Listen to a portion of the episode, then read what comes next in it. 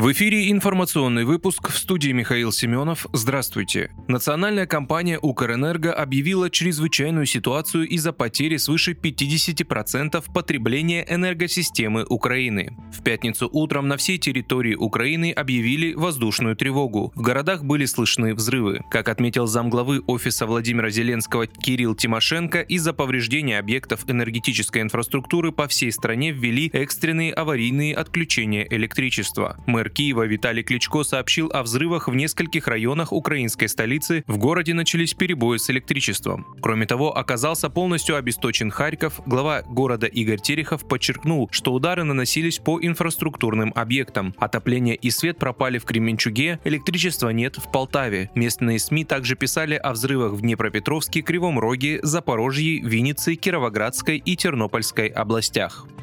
Евросоюз ведет санкции против 168 российских организаций. В девятый пакет антироссийских санкций Евросоюза против России попадут 168 организаций, связанных с военно-промышленным комплексом, сообщил вице-президент Еврокомиссии Валдис Домбровскис. Домбровскис пояснил, что новый пакет также расширяет ограничения на экспорт технологий двойного назначения, включая IT-оборудование, БПЛА, электроники. Расширяются ограничения в горнодобывающем секторе, бизнес-услугах, включая рекламу, маркетинговые исследования, опросы общественного мнения. Ранее источник в ЕС сообщил, что санкционный пакет должен быть официально утвержден до полудня пятницы. Его опубликуют в официальном журнале ЕС, и он вступит в силу в пятницу вечером. На данный момент санкции еще не ввели.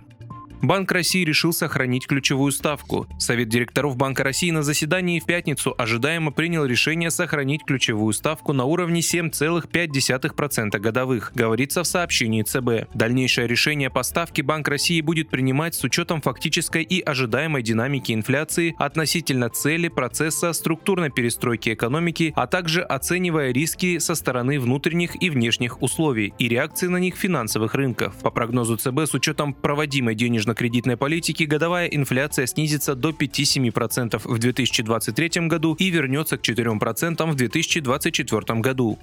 В МИД подтвердили покушение на главу Русского дома в ЦАР. На гендиректора Русского дома в Центральноафриканской республике Дмитрия Сытова было совершено покушение. Об этом заявил пресс-атташе посольства России Владислав Ильин. Он находится в госпитале, подтвердил собеседник агентства. В городе Банги в руках главы Русского дома в Центральноафриканской республике Дмитрия Сытова взорвалась посылка. Глава российской гуманитарной миссии получил отправление от неизвестного адресата. Оно содержало взрывчатое вещество. Врачи оценили состояние пострадавшего как тяжелое и на данный момент борются за его жизнь.